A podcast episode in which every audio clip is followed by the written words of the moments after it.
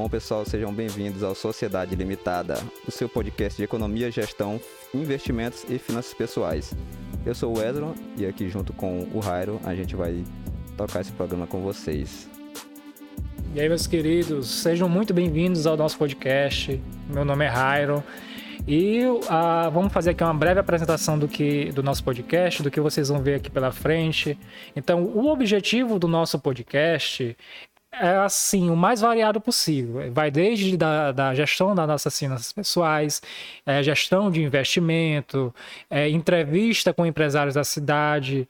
O nosso podcast vai ficar dividido nesses tipos de programa. A gente vai fazer os programas informativos, né, Ezra? Isso, a gente vai fazer programa informativo, programa de entrevista, notícia, enfim, né? Então, assim, cada programa a gente vai abordar um ou mais temas, a gente vai desenrolar os conteúdos é, juntamente com vocês. Então, a participação de vocês também é bastante essencial para a gente seguir o nosso podcast. Então, vai ter você que sempre foi fã de bolsa de valores. Então, aqui a gente vai tratar de bolsa de valores, Vai. investimento em renda fixa, título público, tudo a gente vai abordar tiver- aqui. O que tiver a ver com, esse, com, esse, com esses temas, né? De economia, gestão, investimento, finanças pessoais, tudo, tudo a gente vai, vai abordar aqui no Vai programa. desenrolar aqui com vocês. E até criptomoeda. A criptomoeda já tá no auge, tá no hype É, aí, né? parte. Todo mundo falando de criptomoeda. E também a gente vai falar aí agora. A gente pode até abordar também questão de pirâmide financeira. Muita gente cai em golpe É. aí, muita gente perde dinheiro fácil. E o, pro- o programa vai ser uma, uma maneira de você resguardar o seu dinheiro também. Então acredito que a gente vai abordar bastante É, tema. porque pi- pirâmide, vamos fazer, abrir o parênteses aqui, pirâmide são duas possibilidades, né? Você entrar e você não entrar. A gente vai só ensinar aqui a não entrar. Ensinar não, Não entrar, é. ensinar a identificar também, né? É. Porque tem muito investimento bom aí que tem cara de pirâmide. Identifique que... e não entre. E você só investe no que você conhece. Então, o objetivo do nosso podcast vai ser esse. Então, vai ser abordar todos esses temas de maneira mais simples possível, mais objetiva, com que vocês não tenham dúvidas. E se vocês ainda, mesmo assim, ainda tiverem dúvidas, só mandar o feedback pra gente que a gente vai Ah, é. responder Dúvida, sugestão, né? Porque a gente também não sabe de tudo, né? Tá longe disso. exatamente, E se exatamente, tiver longe que vocês queiram que a gente que a gente aborde aqui, a gente vai vai falar. E se a gente não souber, a gente vai estudar, né?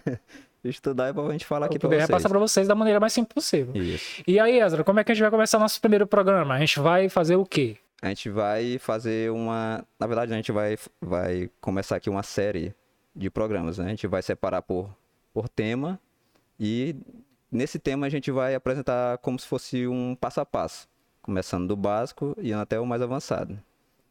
Exato. E a gente vai seguir essa sequência, mas no decorrer dos programas, a gente não vai também só tratar disso, né? Porque o nome da a série que a gente vai abordar, o nome da série é Liberdade Financeira. Essa é a primeira, né? A começar essa é a por aí. primeira série que a gente vai abordar. Então terão outras também, né? Mas essa daqui, é, eu, eu acredito que seja extremamente necessária porque ela tem uma certa sequência. Sim, Então, o nome da série é Liberdade Financeira: O que é e como alcançá-la. beleza. E o objetivo dessa série vai fazer você alcançar a liberdade financeira através de vários passos que a gente vai demonstrar para vocês, Do começo, bem do básico mesmo. bem do básico até o mais avançado. Então vai passar basicamente por tudo. E no decorrer de demais programas a gente encaixa outros temas também, aprofunda direitinho e vai Isso, dar tudo certo. Tudo, tudo relacionado, né? E qual vai ser o objetivo da série, Ezra? Beleza, o objetivo da série vai ser que você entenda, né? Como a gente disse, a gente vai fazer o passo a passo. Então, a gente, a gente pretende que você entenda realmente que não fique nenhuma dúvida sobre como acontece, sobre o que deve ser feito, o que não deve ser feito, para você alcançar a liberdade, né? Inclusive, já, já falando disso, a gente precisa aqui diferenciar, né, Rairo? É uma coisa até que eu aprendi há pouco tempo. É, que existe essa diferença, que a gente ouve falar muito em liberdade financeira, liberdade financeira para cá, para lá, e existe a, a diferença entre liberdade financeira e independência financeira. Qual seria a diferença? Pois é, meu irmão. Até um pouco tempo eu jurava que era a mesma coisa, a mesma né? coisa, eu também Aí a gente, quando a gente tenta aprofundar no assunto, a gente percebe que tem diferenciação sim. Então, a, é, a liberdade financeira em si é, é, por exemplo, quando você está se divertindo, quando você busca fazer uma viagem, busca comprar alguma coisa e você não tem aquela preocupação tremenda de quanto aquilo vai custar. Meu Deus, eu tô devendo um monte de coisa, como é Tô que eu devendo isso, tô devendo vou aquilo. pagar Mas assim, aqui, né? você está tão organizado financeiramente, você tem reserva de emergência, você tem investimento, você está ganhando provento e você não tem aquela preocupação que fica todo o tempo na tua cabeça, cara, isso aqui está muito caro. É, não consigo pagar. Não consigo pagar isso. Vou me enrolar. Vou, não vou me divertir porque eu, tu fica pensando naquilo, né? Então, assim, e não é, às vezes a, a pessoa pensa que liberdade financeira, esse pensamento de não se preocupar Sim. com dinheiro é, pode parecer irresponsabilidade, né? É, Mas não é irresponsabilidade você tem a segurança de fazer aquilo, de se divertir, de, de conseguir o que quiser através do dinheiro. Sim. O que quiser, vírgula, né? Bora. É. Isso daí é muito abrangente. É. Mas assim, de conseguir acho, as coisas acho, através do dinheiro é. e através do teu planejamento financeiro. Acho que deu de entender. É, é mais ou menos isso. Você vê uma coisa que você quer comprar, que você tem desejo de comprar, e você não vai nem se preocupar nem com o preço. Isso. Ah, tem tantas contas e tal. Não, aqui você já, já alcançou esse, esse nível né? É a liberdade financeira que a gente está falando. Isso. E a independência? A independência financeira já é um passo a mais, né? Aqui já é um pouco mais, mais avançado. A independência financeira é quando você já não se preocupa nem com o salário, né? Nem trabalhar mais. Não, se já você não, não quiser trabalhar... Não preciso mais aguentar o chefe chato. É. então... Não preciso ficar indo, indo no trabalho que não gosta. Ah, não gosto de trabalhar nesse, nesse emprego, tal. Porque você já vai estar tá num nível que até o seu próprio investimento, né? Ele vai bancar a tua vida, os proventos que tu receber do teu, teus investimentos, ele vai vai conseguir custear o seu estilo de vida. É, teu estilo de vida. Agora a gente pode fazer é até é uma, a gente pode fazer até uma imaginação junto com nossos ouvintes. Imagina agora, você recebe o quê? Aqui vai escutar a gente de todas as classes sociais, acredito. Muita gente que recebe dois salários, três, cinco, gente que recebe menos de um salário menos mínimo, um que salário, tem, é. muita gente que recebe. Sim. Então imagina agora, você ganhando sem fazer nada, sem fazer nada, o que você ganha hoje fazendo, trabalhando. Sim. Não é assim, que loucura, né? Não parece ser uma coisa difícil de alcançar, é. mas não é. Não é difícil. Não vou falar que eu, que meu amigo Wesley já é. alcançamos, porque assim, não é fácil. Não é fácil. Mas assim, quando você investe em conhecimento, quando você investe em buscar novos investimentos, buscar novas receitas, principalmente quando você investe em organizar suas finanças, esse passo de, de, alcançar essa, essa independência financeira fica cada vez mais próximo. Sim, e o bacana é isso, né? Que dá, dá para dá pra tu começar do zero, começar do nada, e tu alcançar essa, essa liberdade e a independência. Não precisa inclusive. nem começar do zero, não. você pode começar do fundo do poço. É, até porque não faz sentido o cara pensar assim, não, mas eu não sou rico. Sim, cara, mas para tu ser rico tu tem que, tô devendo, que conquistar. Tô devendo o banco, é. tô devendo a agiota. É, tem jeito. Não devam agiota, gente, por favor. não devam. Não devam agiotas. É mas assim, o que a gente quer, quer trazer para vocês é que não importa quanto você ganhe. Se você ganhar 100 reais por mês, todo o, o que a gente vai falar, exceto que a, a, sua esfera, a sua cesta de investimento vai ficar bem limitada com 100 reais por mês, né? Sim. Com o salário mínimo já é bastante limitado, porque você tem que arcar com muita coisa. E a inflação subindo aí, meu irmão, é, fica cada vez é, mais difícil. No caso aí é, é, arrumar outras fontes de renda, mas aí esse é assunto mais lá para frente, né? A gente vai, a gente quer fazer aqui o passo a passo, então a gente tem que começar do zero. Então, os, as fases, são algumas fases que a gente vai mostrar para vocês para alcançar primeiramente a liberdade, né? Que é o que está mais próximo. Que é o mais próximo. É, né? não dá para gente chegar na independência financeira antes da liberdade. Então, Isso. seria o quê? Primeiramente, a gente elencou aqui para vocês, a gente começar pela educação financeira e, consequentemente, o controle financeiro, né? Inclusive, você pode conseguir essa, educação e esse controle ouvindo a gente no nosso podcast, né? É que a gente vai tratar de muito tema. Isso. Então a gente já elaborou toda uma estrutura, toda uma sequência para passar os conteúdos para vocês, para vocês já ficarem. É, é, a gente vai dar a faca e o queijo já, cara. Já no ponto de cortar é comer. Então é. a gente já vai passar para vocês os, o passo a passo. E é o que a gente vai abordar nesse primeiro programa. Sim. Entendeu? Gente... Mais na frente a gente vai falar o, o primeiro conteúdo que a gente vai tratar mas por enquanto vocês têm que ter essa noção de que a gente vai seguir esse passo a passo, porque você precisa seguir uma certa sequência lógica para poder chegar isso. num ob determinado objetivo.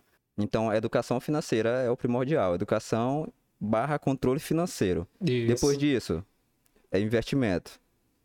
É preciso também investir para a gente conseguir multiplicar o nosso capital, né? Depois de investimento, a gente vai avançar ainda mais a gente vai chegar na diversificação. Aí, meu irmão, você vai aprender até mandar dinheiro para fora, abrir offshore. é. não, não, calma, calma. Se quiser, vai também, né? Não, vai mas a gente um vai ter de... programas específicos para isso. Mas você tem que entender que o básico a gente vai iniciar Nós vamos é, devagar, devagar e sempre, Sim. mas pelo menos iniciar vai ser o nosso foco, É. vai ser o nosso objetivo por Importante é agora. começar. Então, o que, o que que a pessoa vai, vai alcançar durante esse processo, né? Durante esse passo a passo que a gente vai apresentar aqui no programa. E aí? Então, a gente vai... A pessoa que vai seguir esse passo a passo, acho que a gente até explicou, né? O cara vai conseguir quitar as dívidas dele, vai conseguir viver com menos preocupação, né? Porque o cara que tá com pouca dívida, ele tá com pouca preocupação. Acho que é proporcional, né? Exatamente. ele vai a pessoa vai conseguir investir, ela vai, acho que é importante quando a gente começa nesse negócio de investimento que a gente começa até a entender mais como é que tudo funciona, né? Gente come- Quando, quando você entende a complexidade do mercado, sim, não só o mercado financeiro, mas o mercado como um todo, até como a integração das pessoas no mercado, ela funciona, isso, você começa a ter outro tipo de pensamento, né? Você começa a ir no supermercado comprar uma coisa e você sabe por que aquilo tá caro. abre a mente, né, da pessoa. Abre a mente da pessoa. Então, conhecimento, cara, é uma das melhores coisas que tu pode ter, é assim, para poder gerir tua vida. Não só financeira, conhecimento no geral mesmo, Exatamente. vida pessoal. O conhecimento, ele te abre portas.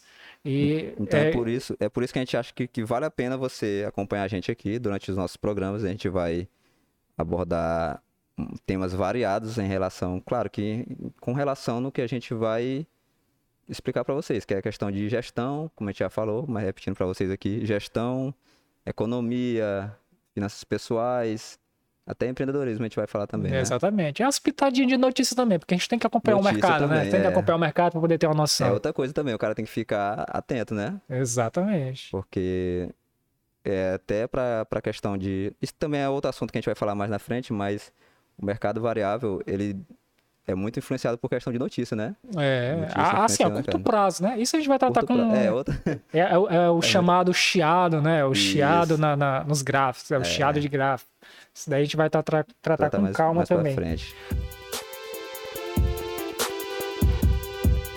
Aí, meus amigos, vocês estão escutando a gente aqui falando disso tudo, vocês não- às vezes não estão entendendo nada, ou às vezes vocês estão achando que a gente está falando besteira.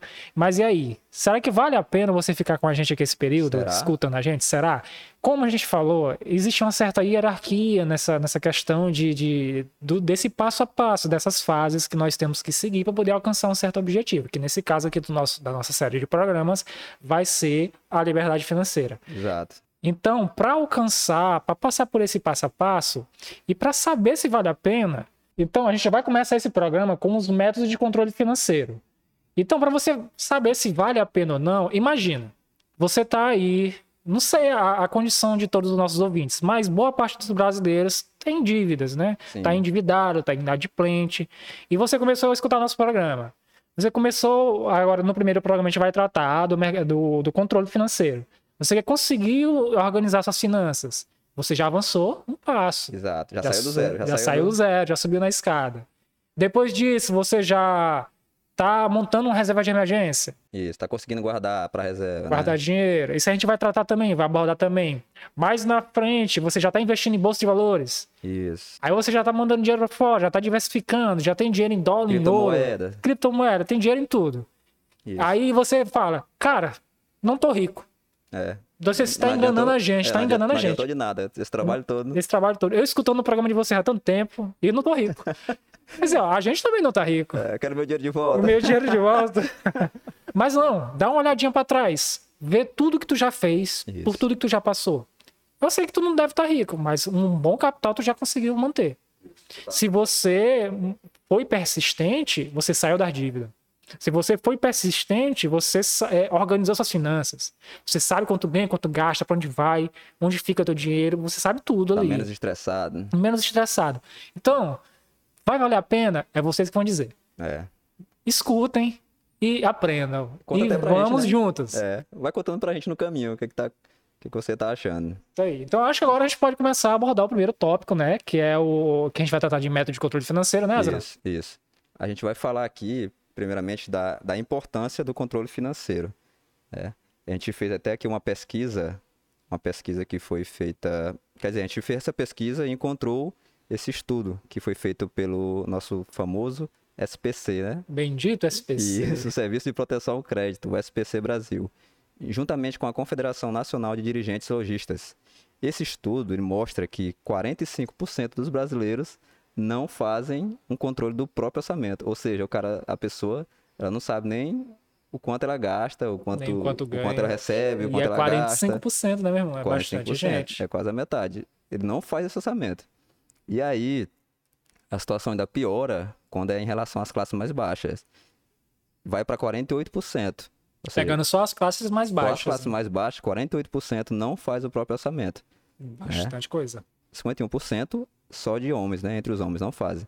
Enfim, a gente vê aqui já um grande problema, né? Porque a pessoa não fazer esse controle, ela essa pessoa dificilmente ela vai conseguir evoluir, né? O seu dinheiro vai conseguir sair de conta, porque é, é, muito, é quase assim, é autoexplicativo, né? Como é que eu recebo um valor, eu gasto mais do que esse valor e eu quero ficar sem dívida, eu quero E ficar quer sem ficar sem dívida. E quer ficar no verde, né? entendeu? É, quer ficar Não, no e é verde. interessante a relação desse estudo com as classes baixas. Sim. O número é bem maior, a porcentagem é bem maior com relação às classes baixas. Uhum. E a gente já entra aquela, naquela questão do mérito da educação financeira em si, né? As pessoas que são mais pobres, as classes mais baixas, têm pouca educação financeira. Isso. Mas aí eu não vou botar a culpa. O cara é pobre, o cara não guarda dinheiro porque não quer. Não, não, é assim. As, em, toda, em todo o esquema econômico, em todo o ambiente econômico, quem sempre sofre mais são as classes, Classes mais, baixas. Cara, você tem que fazer muito mais com muito menos. É verdade, é Tu difícil. recebe um salário mínimo pra tu manter uma casa.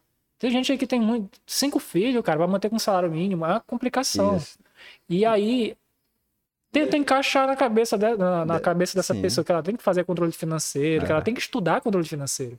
Isso. Então é um dos objetivos que a gente vai trazer no podcast, é simplificar isso. Porque junta, a pessoa já tem a baixa renda e ainda não tem a educação financeira, né, necessária. Então fica difícil ela, ela fazer esse controle. Então, é, inclusive, é algo que a gente vai. Inclusive, não, é algo que a gente vai tentar aqui no nosso programa, né? É ajudar é, essas pessoas. Tomara que a gente consiga aí alcançar muita gente para que nossa, nossa mensagem chegue para o maior número de pessoas, né? Para poder Exatamente. educar mais, mais a população para a importância né, de uma educação financeira, da pessoa saber controlar as finanças dela, conseguir controlar a questão das dívidas e até investir, né? E a gente Acho quer que nem é ver todo mundo não. estável, né? É o que a gente Isso. quer ver. Porque move, tanto movimenta a economia, como todo mundo fica feliz, Exato. né? Não vai passar fome. Fica Isso daí, cara, mundo. acredito que futuramente, eu espero, né, que alguém que tava assim numa situação bem ruim financeiramente, mande pra gente, fale pra gente, cara, É. vocês me ajudaram. Então isso daí vai ser o nosso Cara, pagamento, é, cara. Exatamente, está disponível aqui. Pois é. E, e com relação a esse dado, né, Ezra, que tu, que tu passou aí do SPC, é, tem um, um dado interessante com relação ao pessoal que afirma que, que, que faz esse controle financeiro. É quantos por cento aí que faz de cabeça? 21% afirma, né? Diz Na que faz de cabeça. Dele, diz que faz de cabeça, só de memória ele consegue controlar esse orçamento. É interessante que co- como é que o, que o SPC levou em conta eh, essas pessoas que, que dizem que controlam de cabeça esse monte de número, né, cara? Como eu te falei, já, eu já te falei, pra mim, controle de cabeça não é controle, meu irmão. Eu acredito que não tem como fazer um controle de cabeça assim. Você pode lembrar de tudo que você faz, de tudo que você comprou, de tudo que você vai pagar. Cara, você é 10, você lembrando de tudo ali. Mas acredite, quanto mais você ganha, quanto mais você gasta, mais dados você vai ter Mais que reter né? na sua memória É para poder fazer pagamento. Uma hora ou outra você vai atrasar alguém, É, é viu? que não seja um agiota. Só lembrando, eu acho que a gente vai lembrar muitas vezes isso aqui.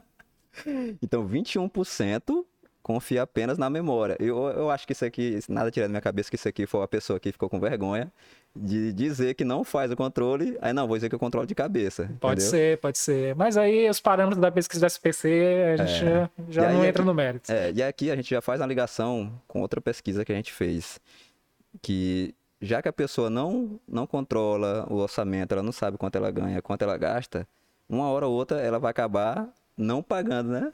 E ficando o quê? Ficando inadimplente. Exatamente. Que tem, tem essa diferenciação. Como é era Até a diferenciação entre inadimplência e endividamento. né? endividado, isso, endividamento. Então, para a economia funcionar, basicamente nós temos que se endividar. Exato. As empresas têm que se endividar. Isso. Uma empresa só faz um investimento, muitas vezes a empresa não tem aquele valor todo em caixa. Investimento demanda muito dinheiro. E pessoa física também, geralmente você quer investir num negócio, você quer vender uma coisa na rua, quer abrir um ponto comercial, e muitas vezes você o quê? Não vai ter o Não dinheiro. vai ter. Aí o que, que você recorre? Você recorre ao banco recorre a crédito, É. pega um crédito com uma certa taxa de juros, porque ninguém trabalha de Isso. graça, muito menos o banco. Você pega esse dinheiro com determinada taxa de juros, abre o seu negócio, ganha mais dinheiro e paga a taxa de juros. É, não vai Então, pegar de agiota o dinheiro. Não vá pegar de agiota, esquece de agiota. Cara, eu, eu acho que a gente tem que parar de falar de agiota. Eu não sei, não. Vai que aparece um agiota dizendo que a gente tá prejudicando o trabalho é dele. Enfim, tem, o cara vai abrir a empresa, empresa, a pessoa vai abrir a empresa, ela não tem esse dinheiro, né? Então ela tem que conseguir o crédito. Tem que conseguir o crédito, ela fica o quê? Endividada. Endividada. É diferente. endividamento nem sempre é ruim, né? Não. Agora, a inadimplência, sim, é algo Grandes ruim. empresas so- são onde tem São alto, endividadas, alto índice tanto de é endividamento, né? No balanço de caixa, um dos índices que tu tem que considerar, por exemplo, na análise de ação, na análise de, de quando tu vai comprar a ação de uma empresa, é o É o endividamento. endividamento. É. Tem empresas muito endividadas, mas endividamento não é ruim para a empresa, porque ela pegou esse crédito para poder ganhar dinheiro em cima dele. Exato, exato. Ganhar, porque para ganhar dinheiro tem que ter dinheiro, Tem que né? ter dinheiro. Se você Exato. não tem todo aquele dinheiro, você pega emprestado, É. pagando juros. Paga os juros. pagando juros, você consegue pagar E- e, e aí- ter esse retorno. Pois aí, aí beleza, é o endividamento. O cara tá endividado. Aí não pagou a dívida. Aí, Aí sim. ele é inadimplente. E Inadimplente. com relação aos inadimplentes, a gente pegou os dados aqui do, do, da- do Serasa. Famoso também, Serasa. Famoso Serazão. Do, os últimos dados que o Serasa colocou agora é de setembro de 2021, que segundo o Serasa, é, no Brasil atualmente nós temos 62,2 milhões Caramba. de consumidores inadimplentes. É bastante gente. É muita gente. E fazendo a soma de todas as dívidas desse pessoal, soma um total de 245,8 bilhões, Bilhões. bilhões de reais. Ou seja, é bastante dinheiro que não está sendo repassado para as empresas, né? Porque as Isso. pessoas têm as dificuldades dela. A gente não pode também colocar aqui o inadimplente como o mal da história O inimigo aqui o inimigo. O cara ali, ele comprou, ele se endividou, ele ficou inadimplente, ele não conseguiu pagar. Pandemia agora a gente viu bastante gente ficando inadimplente. Esse índice subiu bastante. Por quê? Porque o ambiente comercial ficou muito mais complexo. A, a inflação está em cima de tudo. Isso. Tudo aumentou. Desemprego aumentou. Desemprego aumentou. E aí as- o pessoal começou a ter que escolher o que pagar. Isso. E escolher, né? Não, nem pegar- poder, às vezes, ter o que comer em casa, né? Verdade. Então, a gente tem que ver que, como a gente já falou aqui várias vezes, o ambiente econômico ele é essa cadeia complexa. Sim. Então, inadimplência, a gente fala aqui que a gente tem 62,2 milhões de inadimplente, muito dinheiro que não foi para as empresas, mas a gente tem que entender esse contexto. Então, é o objetivo do podcast, a gente não vai achar culpados. Isso. A gente vai tentar achar a melhor maneira de Sim. solucionar esses problemas, né? É. Também a gente não vai salvar o Brasil, né? Eu acredito que isso daí é Mas a bem... gente vai dar nossa contribuição, e a né? gente vai contribuir. É. E aí essas dívidas que esse pessoal que tá inadimplente, a gente viu esse dado também, né? Aí é bastante interessante, interessante ver isso, que o maior percentual com relação a essas dívidas é relacionado a banco e cartão de crédito. Isso. Então, e quando você coloca que a inadimplência é em cima de banco e cartão de crédito, e você sabe que a, a maior taxa de juros é de banco e de cartão, É. principalmente cartão de crédito, e tem cartão de crédito que chega de entre 400 a 600% ao ano quando tu É. atrasa, meu irmão. É uma dívida. Você entende por que o pessoal está inadimplente disso. E uma das coisas que a gente trabalha em organização financeira, em planejamento financeiro, é você priorizar as dívidas que têm maior taxa de Isso, juros. maior A gente vai de falar juros. com mais calma sobre isso. Mas às vezes é, é, são as maiores dívidas, porque o cartão de crédito ele não é, para mim, ele não é o inimigo. Não, também eu não. tenho bastante cartão de crédito, eu utilizo contrário. bastante cartão de crédito. Isso. Inclusive é tema para outra outro É, já é programa. tema para outro programa. Então, assim, a gente vai tentar auxiliar vocês nesse, nesse quesito geral, de você entender como funciona tudo e como usar da melhor maneira as ferramentas financeiras. Exato.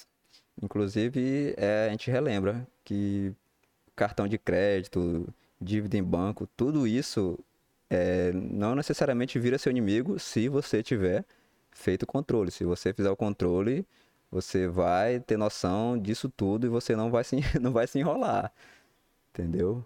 Então, dito isso, a gente tem aqui outro, outro dado, né? Que é o, que é o IPCA acumulado de 12 meses. É, que é IPCA, IPCA, não sei nem o que é. Já é o índice de preços ao consumidor amplo, já Isso. aquele pacotão de, de, de itens financeiros que as pessoas consomem, poder saber É. Isso. quanto que aumentou é, com relação. Os produtos estão caros, estão é, mais se tá ficando caros. mais caro, mais barato. Então, assim. Isso. Tanto é que ela é utilizada pelo governo federal para poder é, fazer as metas de inflação Isso. do, do, do planejamento pelo Bacen, né? Pelo Banco Central. Isso, esse, esse IPCA, ele tá em 10,25%. É o acumulado de 12 meses, né? O Isso. último que saiu agora em setembro. É, pode parecer pouco, mas não é pouco não. Não, é pouco, não. Então, 10%. e lembrando, que como o IPCA ele é em cima da nossa cesta de produtos, e a Sim. cesta de produtos não é só o produto do supermercado. Ele entra aqui também combustível, ele Isso. entra aqui também é, transporte, ele entra aqui também carne, é, supermercado entra tudo. E se você for pegar alguns itens desse pacote, de, dessa cesta de produtos, você vai ver que tem itens que subiu até mais de 30%. Isso, Exemplo, a carne. isso. Então, tudo isso impacta no seu controle financeiro, no seu planejamento. Fica cada vez mais difícil, É. Mais difícil.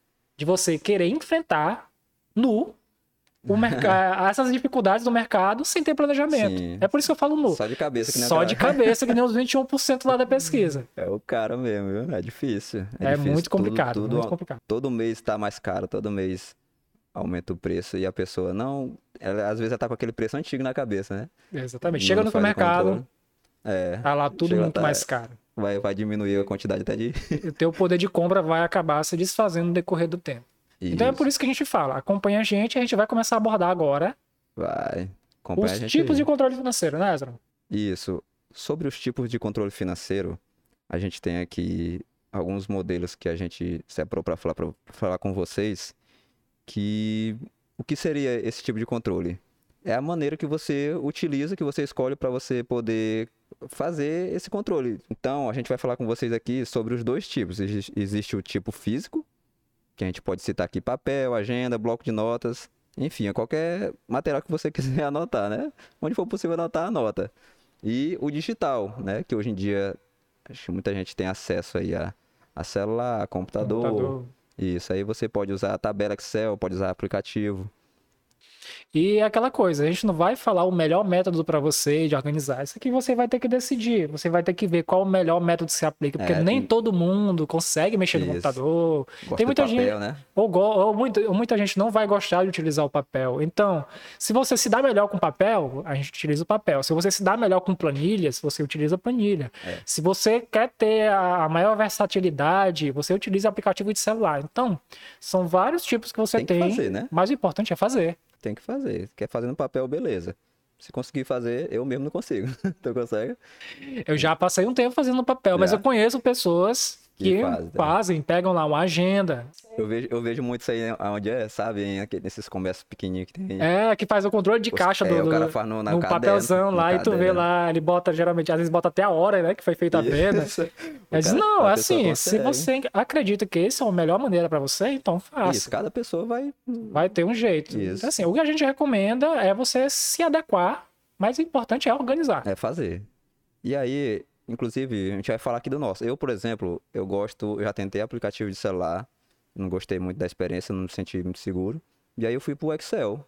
Eu não gosto de lá também, mas eu acho melhor que o papel. Ou seja, entre o papel e o aplicativo de celular, tá ali a tabela Excel. Eu escolhi a tabela, vou lá colocando, recebo ali meu, minha, minha renda ali mensal e coloco logo lá.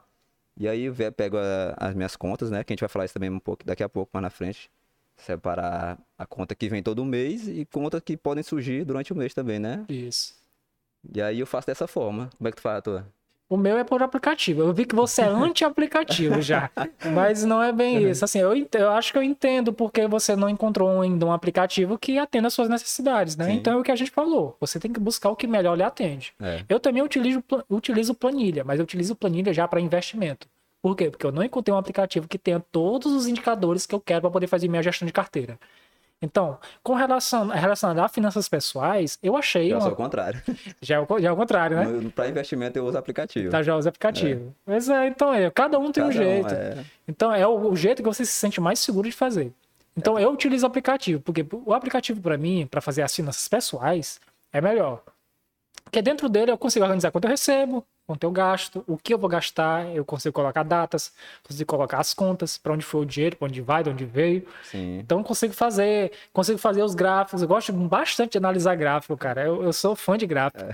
Eu olho o gráfico lá, por exemplo, de gastos de cartão de crédito. Eu percebo que eu vejo alguns padrões de determinado ano, é, tempo assim do ano, Sim. né? Período do ano, eu percebo que tem oscilações para cima e para baixo, e eu já consigo nivelar Bacana. melhor aqueles gastos. Então, para mim, o aplicativo é melhor. Então, Mas é, aí, é cada isso, caso é um é, caso. É por isso que a gente não vai dizer aqui, olha, usa esse, que esse é o ideal. Entendeu? Não existe a gente falar isso aqui. A gente pode até falar, só que a gente vai estar. Tá enganando aí vocês. E, não vai... tem ninguém patrocinando a gente é. ainda, né? Se tiver um aplicativo querendo patrocinar, aí a gente tá aceitando. Pois é, mas enquanto isso. Enfim, mas, mas não, a gente né? não vai dizer, né? Ó, faz esse que esse aqui é o melhor. Não faz esse que esse aqui não dá certo.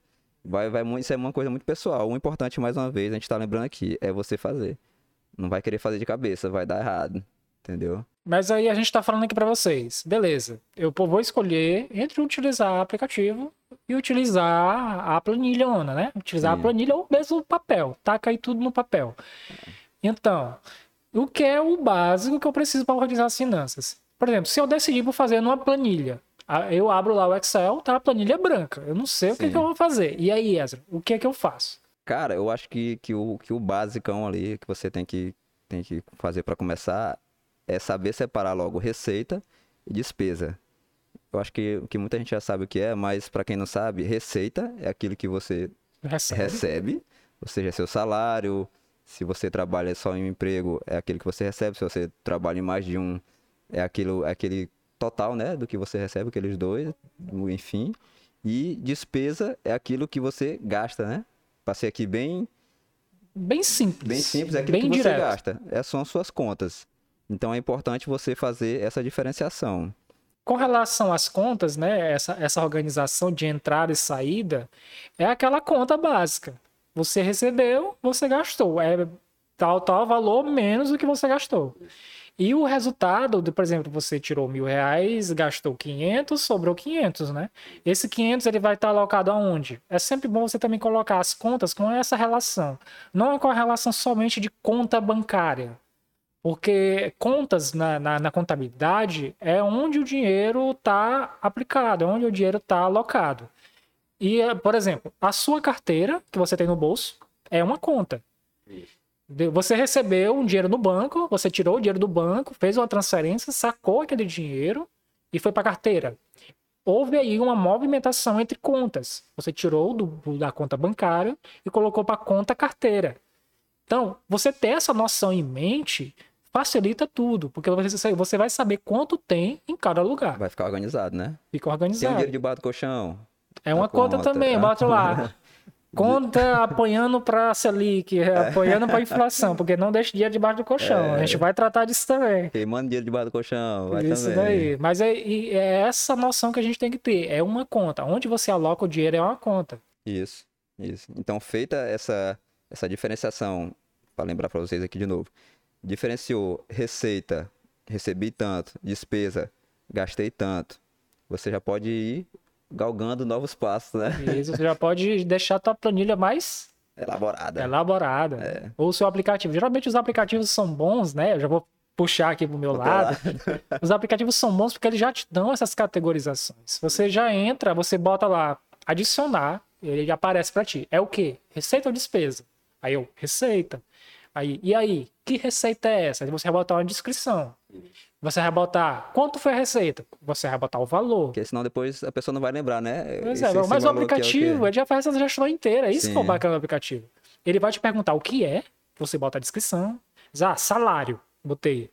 Aí ele vai te perguntar quanto foi, bota lá, o salário. Aí, o salário mínimo, bota lá. Aí, que dia foi que tu recebeu? Agora, tá lá no aplicativo também a data. Para onde foi? Aí já entra a conta. Então por isso que você tem que ter noção desses de, dessas características. O aplicativo ele já te dá até a categoria. Salário, aí tu bota lá, categoria salário. Aí quando tu vai ter uma despesa, tu vai pagar conta de energia, tá lá, categoria, é, despesas fixas, conta de energia. Conta de água, Conta de consumo, né? educação, pois é, já tem tudo isso. O aplicativo ele te dá essas categorias organizadinhas. Na planilha é mais difícil porque geralmente você tem que desenvolver a planilha. É, essas categorias a gente vai até falar daqui a pouco também, né? Lá É, a na- questão de categorização. Já é o próximo passo, né? Isso. De, fazer a categoria. Depois de feito isso tudo que a gente já falou, Já pode fazer a categorização. hein? isso, que aí a gente vai passar para despesas fixas e despesas variáveis. Então aí você vai vendo aqui que já vai, já é, já é um passo além, né? O que você pode perguntar, o que seriam despesas fixas? Como o nome está dizendo, fixo é aquele que, por exemplo, vem todo mês. Todo É um mês tem aquela conta. fixo que você tem Isso. mensalmente. Você sabe que tem aquele gasto. Você sabe que energia vem todo mês, não falha. todo mês está lá o boleto lá. Água também, todo mês. Enfim, despesas fixas é aquilo que vai vir todo mês. É certeza que vai vir todo mês.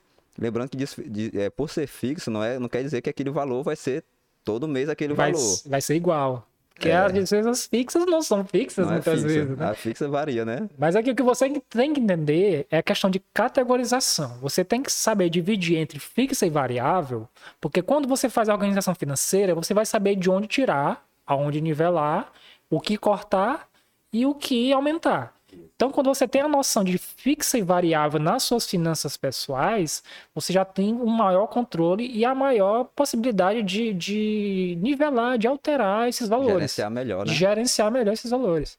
Isso. E aí, variáveis, aqui também já é o contrário, né? É Aquilo que, que fica variando. Uma compra que você fez, um cartão, por exemplo. Esse mês eu vou sair para beber, É. final de semana. Isso. Eu vou mês ganhar passado, ali- passei o mês todinho sem ir, agora eu vou. Agora, eu Isso é duvido variável. muito acontecer isso, mas. É. mas assim, a despesa variável é isso, é aquele gasto que você pode evitar. Entendeu? Então, você, é, você. Mais à frente a gente vai até falar a questão de cotização também, de montar é, os seus orçamentos, mas a, a noção principal dessa categorização é essa: fixa, variável, fixa aquilo que você sabe que tem que pagar todo mês. É, todo E mês tem. variável é aquele gasto que você pode evitar, o que você pode aumentar, diminuir, que você pode tranquilamente mexer nele. E aí, a partir disso, a gente pode definir as categorias, né? Por exemplo, água e energia, acho que é o mais básico pra gente é, explicar para vocês, pra vocês, né? Água e energia, tipo, tá numa categoria. Vamos supor que tenho filhos, meus filhos estudam em escola particular. Você tem aquela mensalidade. Isso, né? tem a mensalidade. Eu compro livros constante, é, frequentemente eu compro livro. Então, esses dois, a, a escola dos filhos e a questão dos livros, vai entrar em educação? Seria assim? É, seria essa, essa questão de criar. Aí já seria no caso, porque assim, as despesas fixas e variáveis não são bem categorias, são grandes grupos de, de movimentação, de despesa, né? São grandes grupos de despesa. E dentro desses grupos entram em si as categorias, que é o dinheiro que você gasta com combustível, é o dinheiro que você gasta com educação, é o dinheiro que você vai gastar com saúde. É o dinheiro que você vai gastar com viagem. Então, essa categorização de você saber para onde vai cada dinheiro, que é o que a gente chama também na administração de wallet share, que é essa divisão da carteira, que é basicamente você saber quantos por cento vai para educação, quantos por cento vai para combustível, quantos por cento vai para supermercado, quantos por cento vai para Se diversão. conseguir se divertir ainda. Se conseguir se divertir ainda, né? Porque Mas se você ou- ouvir a gente, aprender os passos aqui e botar em prática, vai conseguir se divertir também. consegue, consegue. Você consegue montar uma cotinha aí, um orçamento de diversão mensal. E aí sim. vai ser aquela coisa, né? Você consegue se divertir sem se preocupar. Porque o dinheiro já tá reservado para isso. Então, é isso aí que, é- que a gente tenta É isso fazer. que é bacana. É isso que a gente quer fazer que vocês alcancem. É isso que é bacana. Então acho que a gente já pode passar aqui pro próximo passo. Né? A gente pode, depois disso, depois de você conseguir, já, tá, já tá conseguindo aí fazer já um, um controle, né? Já já estamos tá indo, já separando estamos indo. receita de despesa, despesa fixa de variável, tá definindo categorias. O que é que faz agora? A gente vai criar orçamento. Então, já que você já começou a organizar, já tem essa, essa anotação de tudo que você recebe, de tudo que você gasta, você já sabe quanto tem em cada conta. Você tem essa organização financeira, então, a partir daqui você já sabe, é, você já sabe quanto é que você vai ter em cada Tem lugar, uma você, noção já, né? você tem essa noção, Tem você noção vai não, já sabe exatamente quanto é, né? É, né, nem tem noção, porque a organização financeira ela- te dá essa, essa exatidão. Sim, ter noção é para aquelas É, pessoas ter noção é os 21% que... de cabeça que vai lá. de cabeça. Então você já sabe exatamente quanto você vai ter, quanto você vai gastar e quanto você vai precisar desembolsar nos próximos meses, no próximo ano. E a partir daí você já pode refinar e fazer os seus orçamentos. O meu planejamento financeiro ele se baseia muito em cima de orçamento. Para mim, eu chamo de cota. É orçamento em si, mas para mim eu chamo de cota porque eu, eu lanço eles no aplicativo como despesas fixas. É uma coisa que eu sei que eu vou gastar. Então, os orçamentos, geralmente, eles estão aplicados a despesas fixas. Entendeu? Assim, é, é, eu aconselho você começar aplicando os orçamentos em despesas fixas, porque é aquilo que você sabe que é obrigado a gastar. Ah, com relação às despesas variáveis, você pode fazer o orçamento também, mas geralmente é posterior à despesa fixa. Por exemplo, você não vai fazer dois orçamentos. Um de despesa fixa, por exemplo, supermercado. Eu vou definir o orçamento de supermercado mensal. É difícil? É, mas não é impossível. Eu faço sim. Dá para fazer. Dá para fazer. E você vai fazer o orçamento de, de quanto você vai gastar indo se divertir. Então, você pra, fez os dois orçamentos ali. Tal. Pois é. Mas aí, uma hora ou outra, pode ser que o seu orçamento não encaixe. Aí você vai desfazer o orçamento de supermercado para poder aumentar o orçamento de bebida? É, de, de não, diversão? Não, não, faz sentido, né? Então, é por isso que existe essa prioridade com as despesas fixas, com a, a questão do, de você se sustentar, né? Do, a sua manutenção da, da, da, dos seus gastos necessários.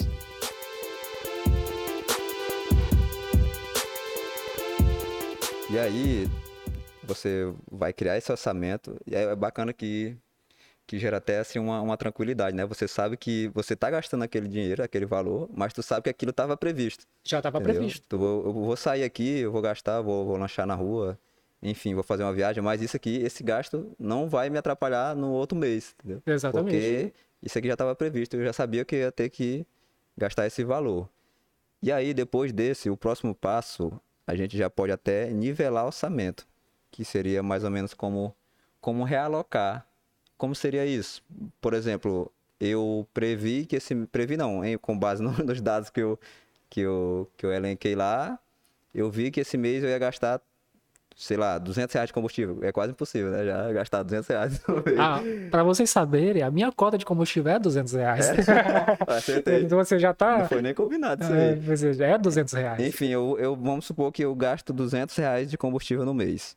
Esse mês, já nesse mês, eu gastei menos. No outro mês, eu gastei mais ou menos o mesmo valor. Então dá para você tirar uma média e de acordo com essa média, você vai ver a necessidade, se precisa aumentar ou diminuir a alocação para o orçamento de combustível ou você vai precisar diminuir. Né? Então é, é mais ou menos isso que a gente consegue com, com o nivelamento de orçamento. Pois é. E o, e o, mais interessante do nivelamento de orçamento é, por exemplo, se você guarda esse dinheiro, por exemplo, ou você recebeu o salário e você definiu os orçamentos e você já tem esse orçamento pré-definido, aí você vai lá e gasta não gasta os 200 reais de combustível, por exemplo. Sim, gastou menos. Você gastou 150. Sobrou 50 reais naquele mês. O que, é que você vai fazer com esses 50 reais? Você pode realocar para outra cota. Você pode aumentar de supermercado. Você pode aumentar de energia, que veio mais caro. Você pode até botar para diversão. Entendeu? Esse nivelamento, sempre respeitando o teto máximo que é o é. seu salário. Você tem que que tem respeitar que quanto é, ganha. Que, tem, você tem que receber, né? Ou tem que obedecer o seu seu teto, respeitar, na verdade, o seu teto de gasto. A gente não dá pra, não dá pra furar muito o teto, não. Aí a gente já fica até naquela. E o cartão de crédito dá de usar? Eu, particularmente, utilizo meus orçamentos com cartão de crédito. Cara, eu, eu, eu vou até fazer uma confissão aqui que eu uso mais cartão de crédito do que dinheiro em espécie, transferência, essas coisas. Pois é. é e o bom do orçamento é isso. Você pode utilizar o cartão de crédito, você pode ganhar ponto no cartão de crédito. Isso. Você pode aumentar o seu crédito no cartão, utilizando o cartão, mas utilizando os orçamentos. Porque você vai saber que você não pode gastar mais que aquilo. Então, se você gastar mais que aquilo, você sabe que mês que vem você tem que se virar para pagar o cartão. Sim. Entendeu? Verdade. Então, o orçamento ele se encaixa perfeitamente com o cartão de crédito. É o controle que a gente tem, né? Tem a, até aquela frase que o pessoal diz, né? Que cartão de crédito quebra um, gra, um galho danado, é. né? Aí, no final do mês, ele pega o galho e taca na sua cara. quando cai vem a, a fatura. Cai tudo, cai a árvore toda. Pois é, mas assim. Lasca. Mas assim, é, são ferramentas financeiras. Se você só sabe utilizar essas ferramentas, você faz o orçamento direitinho, sabe que não pode extrapolar o quanto você ganha, então não tem problema, você está despreocupado.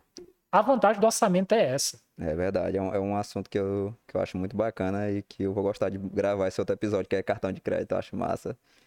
E aí, depois de nivelar, acho que a gente já pode passar para outro passo, né? Que aqui já tá, as coisas estão começando a ficar melhor aqui, Raira, que definir objetivos, né? Depois de feito tudo isso, aí você pode já começar a definir o objetivo você realizar com o dinheiro que vai vir começar a sobrar, vai começar a sobrar dinheiro também, né? Pode começar a sobrar. O pessoal assim que, que, que, trabalha com essa questão de investimentos, eles falam muito aquela questão de investir primeiro e gastar depois, né? Isso. Eu concordo com esse pensamento, mas em parte. Se pagar primeiro, né? É, porque assim, porque eles gostam de colocar esse pensamento naquela visão de que se você investir o primeiro, você não vai ter o que gastar depois, é. muitas vezes. Porque a realidade da população brasileira é muito, é muito essa. Você não ganha muito e você consome também. Você tem que comprar comida, é tem que comprar né? combustível. Né? É bastante complicado. Aí você lá, vai lá, recebe teu salário mínimo, aí define um valor que vai tacar na bolsa de valores, taca lá. Aí a, o preço, a inflação aumentou tudo, aumentou carne, combustível aumentou tudo, e você não tem dinheiro para poder sustentar é... nem o seu, o, o seu básico para poder sobreviver. Não então acredito certo. que não é, não é bem por aí, né? É, aí, aí, aí, a pessoa vai e vai pegar o dinheiro de volta lá da bolsa, vai pegar mais barato, vai perder dinheiro. Às vezes tu vai tirar o dinheiro da bolsa lá em prejuízo, é, então é mas assim. assim, a gente também vai tratar essa questão de retirar dinheiro em bolsa em prejuízo, porque existem umas, umas maneiras de você nem se preocupar com o dinheiro isso. em bolsa. É então por, calma. É por isso que a gente está explicando aqui passo a passo, a gente está do começo, a gente está aqui bem no, no básico mesmo para você entender e não cometer esses erros, né? Porque não adianta nada você querer investir isso, não sabe nem controlar ainda suas despesas. Então, definir objetivo seria isso. Você, com o dinheiro que vai vir a sobrar, quando você começar a fazer o seu, o seu controle financeiro, você já vai poder definir, por exemplo, eu quero fazer uma viagem para tal lugar, custa tanto. Você já sabe quanto custa. Isso, já sei Aí você pode é. até pegar esse, esse valor total de quanto custa e dividir por determinado meses que você vai guardar esse valor. Isso. Então, é tu, com a organização financeira, galera, tudo fica mais simples. Você sabe, é um quebra-cabeça. Você vai brincar de quebra-cabeça, é. basicamente. Você vai pegar um valor que você tem, que você recebe, e você vai dividir ele em várias partes para suas despesas e para os seus objetivos, para sua. Você quer comprar uma, um, quer comprar uma TV, um celular novo, quer comprar um celular novo, quer fazer uma viagem, Quer investir? Então, você tem que ter essa organização. O básico de tudo é a organização financeira. A gente está falando isso desde o começo do programa. Exatamente. E aí, você tem que saber, você tem que ter essa, essa ciência de quanto você tem no momento. Onde que esse, esse, esse capital tá? Se ele está investido, se ele está parado, se ele está numa reserva, se ele está guardado para conta, para pagar a conta.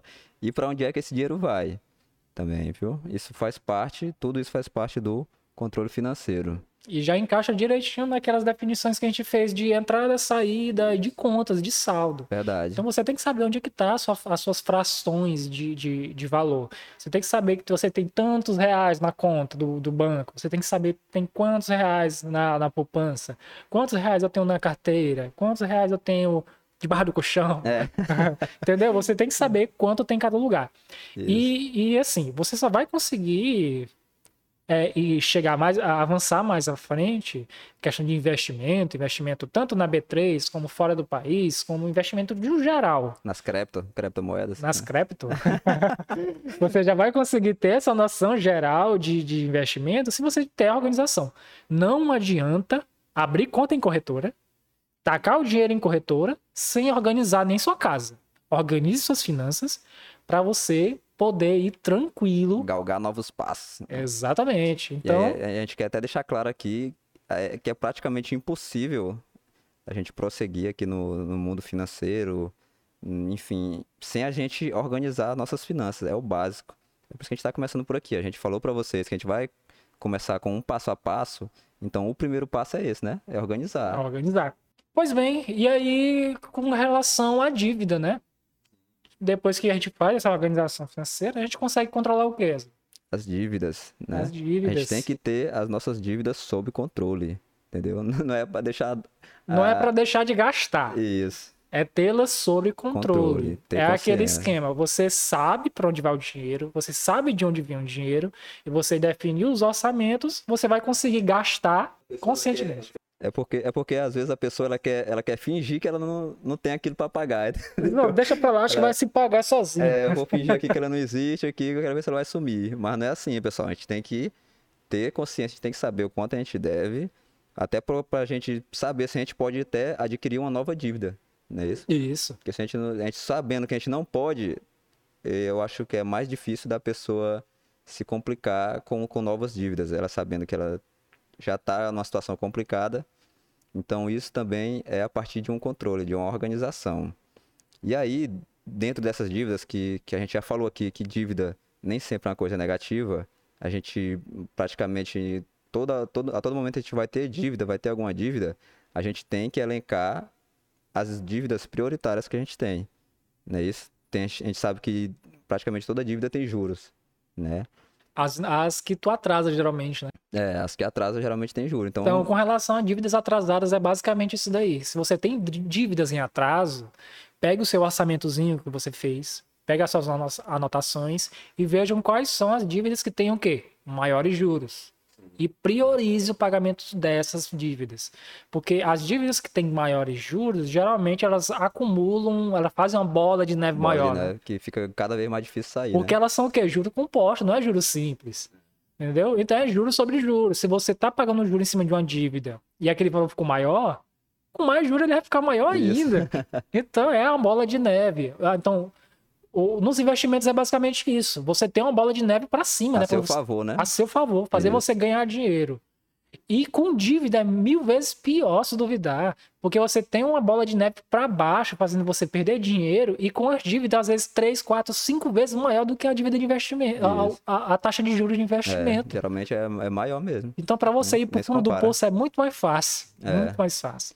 Inclusive, é um, é um tema que é um pouco que é um pouco mais que a gente vai tratar até disso no, programa também. Já vai anotando aí tanto de tema que a gente já tem pela frente. É Bastante coisa. coisa. É que é essa- esse método de troca de juros, né?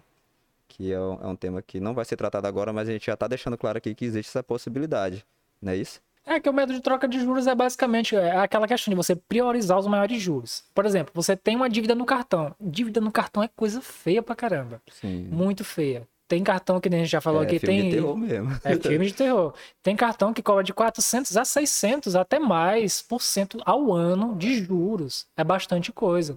Então, por exemplo, você tem uma dívida no cartão de crédito e você, às vezes, pegar um empréstimo com, a- com taxa de juros menor para quitar a dívida do cartão é mil vezes, às vezes, muito melhor do que você continuar com a dívida do cartão. Eles não têm o dinheiro para pagar a dívida do cartão. Aí você não paga e deixa rolar.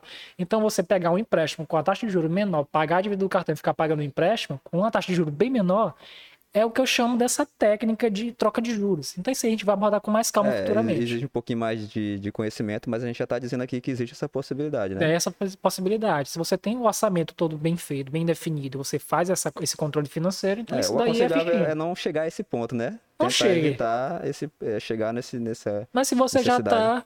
Tá, tem É, jeito, tá. tem jeito, tem Aí jeito. Tem que, tem que procurar a melhor forma de, de se livrar logo, né? Outra questão aqui é sobre, por exemplo, eu fiz meu controle, fiz tudo, organizei minhas dívidas e não tá sobrando praticamente nada. Conta não Tá fecha. só conta, tá só conta. Já organizei, já fiz até alguns cortes, já até cortei algumas coisas aqui, mas não não consegui. Então, Tá mais assistindo Netflix. não tá mais assim, já cortei. Tá assistindo só o canal local. Então, uma, uma sugestão que a gente, a gente pode até fazer aqui para vocês é procurar as fontes, um, novas fontes de renda. Você tem só um emprego, dá para procurar fazer um, um extra, né? Se tiver essa, essa possibilidade, para você conseguir aí dar um, uma melhorada no teu orçamento, né? Aumentar a tua entrada de capital. Enfim, é uma, uma sugestão aí que a gente pode Às vezes pode até parecer um pouco maldoso e prepotente, né? Assim, você, ah, eu tô ganhando determinado valor, procura outro emprego. É, Não, mas daí, não vai- é, vai não é bem isso. É, o que a gente quer falar é porque até para investimento, você não vai conseguir ficar rico só com o salário que você ganha. Só com que você, aquilo que você ganha. Você não vai conseguir investir mais, geralmente, só com uma fonte de renda. Então, abrir esse leque de fonte de renda é você fazer um serviço para alguém ali cobrar um valor, é vender uma coisa na porta de casa, é vender alguma coisa pela internet. Hoje a gente tem a, a, a, um leque amplo de vendas pela internet. Até porque vai chegar uma hora que você vai cortar tanta coisa no teu orçamento que não vai ter como mais, entendeu? Você não vai cortar coisa essencial. Vai ter hora que não vai ter de onde cortar. Então aí você vai se deparar com, com essa situação, que é onde você vai ter que, que arrumar outra fonte de renda, por menor que seja, mas que já, já ajude, né? E já vem aquela questão também de se especializar, né? Você geralmente estuda, você se esforça, faz um curso. Todo mundo sabe fazer alguma coisa, né? É, todo mundo sabe fazer uma coisa. Você faz um curso, não é para você ter o certificado. Você faz o curso geralmente é porque você quer aquele conhecimento para poder pegar um, um, cargo novo, uma promoção no, no, na, na sua empresa, ou para poder mudar de área. Muitas vezes mudar de área para muitas pessoas é bom. Não vou tô falando para você se demitir e ir para outro lugar, mas não é bem, não é isso. É porque a partir do conhecimento que você tem, você aprende coisas novas, você tem um leque de possibilidade bem maior. O que é mais fácil? Você só saber fazer uma única coisa a vida inteira ou você saber fazer várias coisas. Se você for demitir daquele emprego, você sabe fazer só aquilo, e é, aí? É complicado. Fica restrito, porque você só vai poder trabalhar daquilo. É, claro que, cara, que a gente entende aqui que, que tem gente. É, é aquela questão, cada pessoa sabe a sua realidade, né? Mas você, da, da melhor maneira possível, tem que, tem que buscar essa, essa, essa melhoria, essa uma nova fonte de renda para poder dar aí uma, uma complementada no seu orçamento. Que nem a gente falou, só cortar, cortar, vai ter hora que não vai ter mais de onde tirar. Começar a cortar na própria carne é complicado.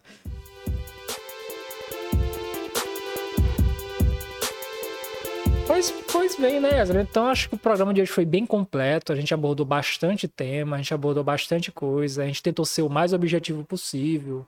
É, acho que ficou, acho que ficou bem explicado aí.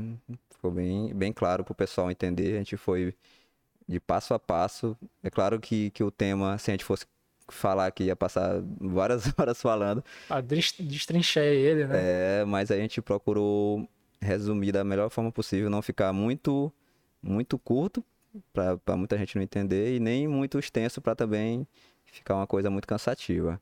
Então, a partir disso tudo que a gente falou até agora, a gente quer até propor aqui um desafio pro pessoal, né? Desafio do Sociedade Limitada. É.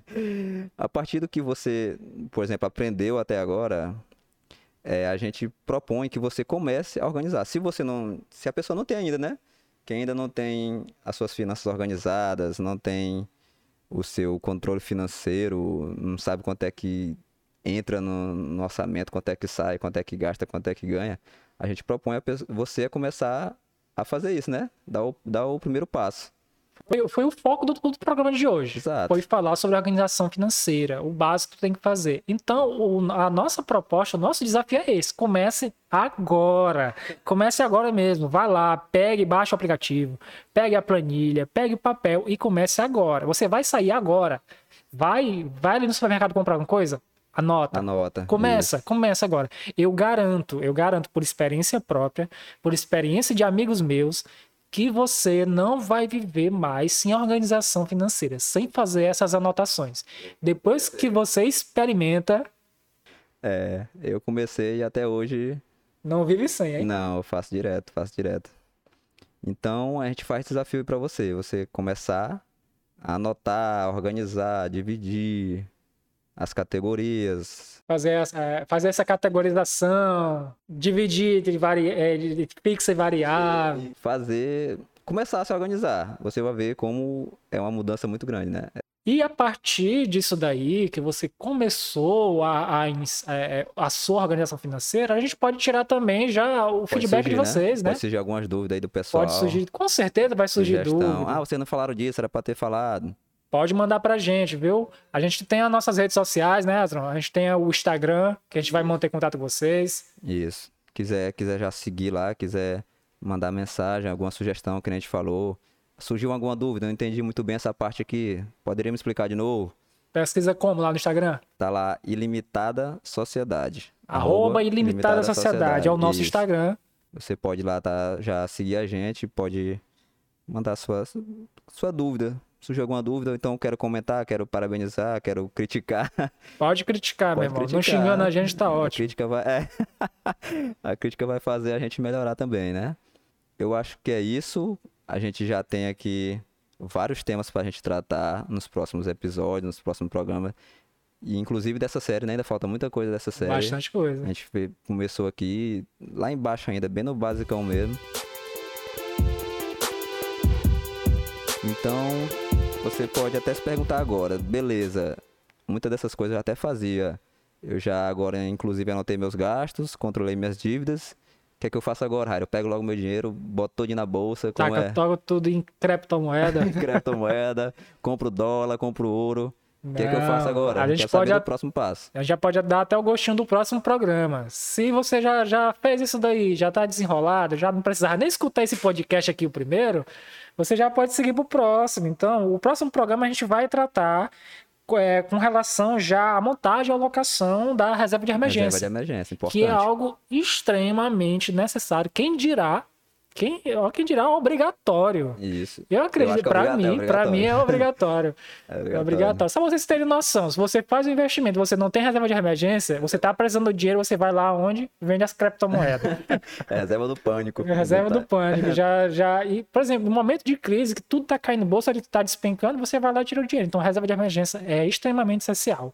E a gente vai Vai explicar. fala- explicar para vocês vários métodos de alocação e formação dessa reserva, né, Ezra? Assim como nesse episódio aqui, vai ser passo a passo. Passo a gente passo. Vai explicar do começo, do mais simples ali, o conceito de reserva de emergência, opções de alocação, o quanto você deve, deve ter ah, guardado na sua reserva de emergência. Então vai ser um episódio muito bacana que já tô até ansioso aqui para Já gravar. tá essa- ansioso. é.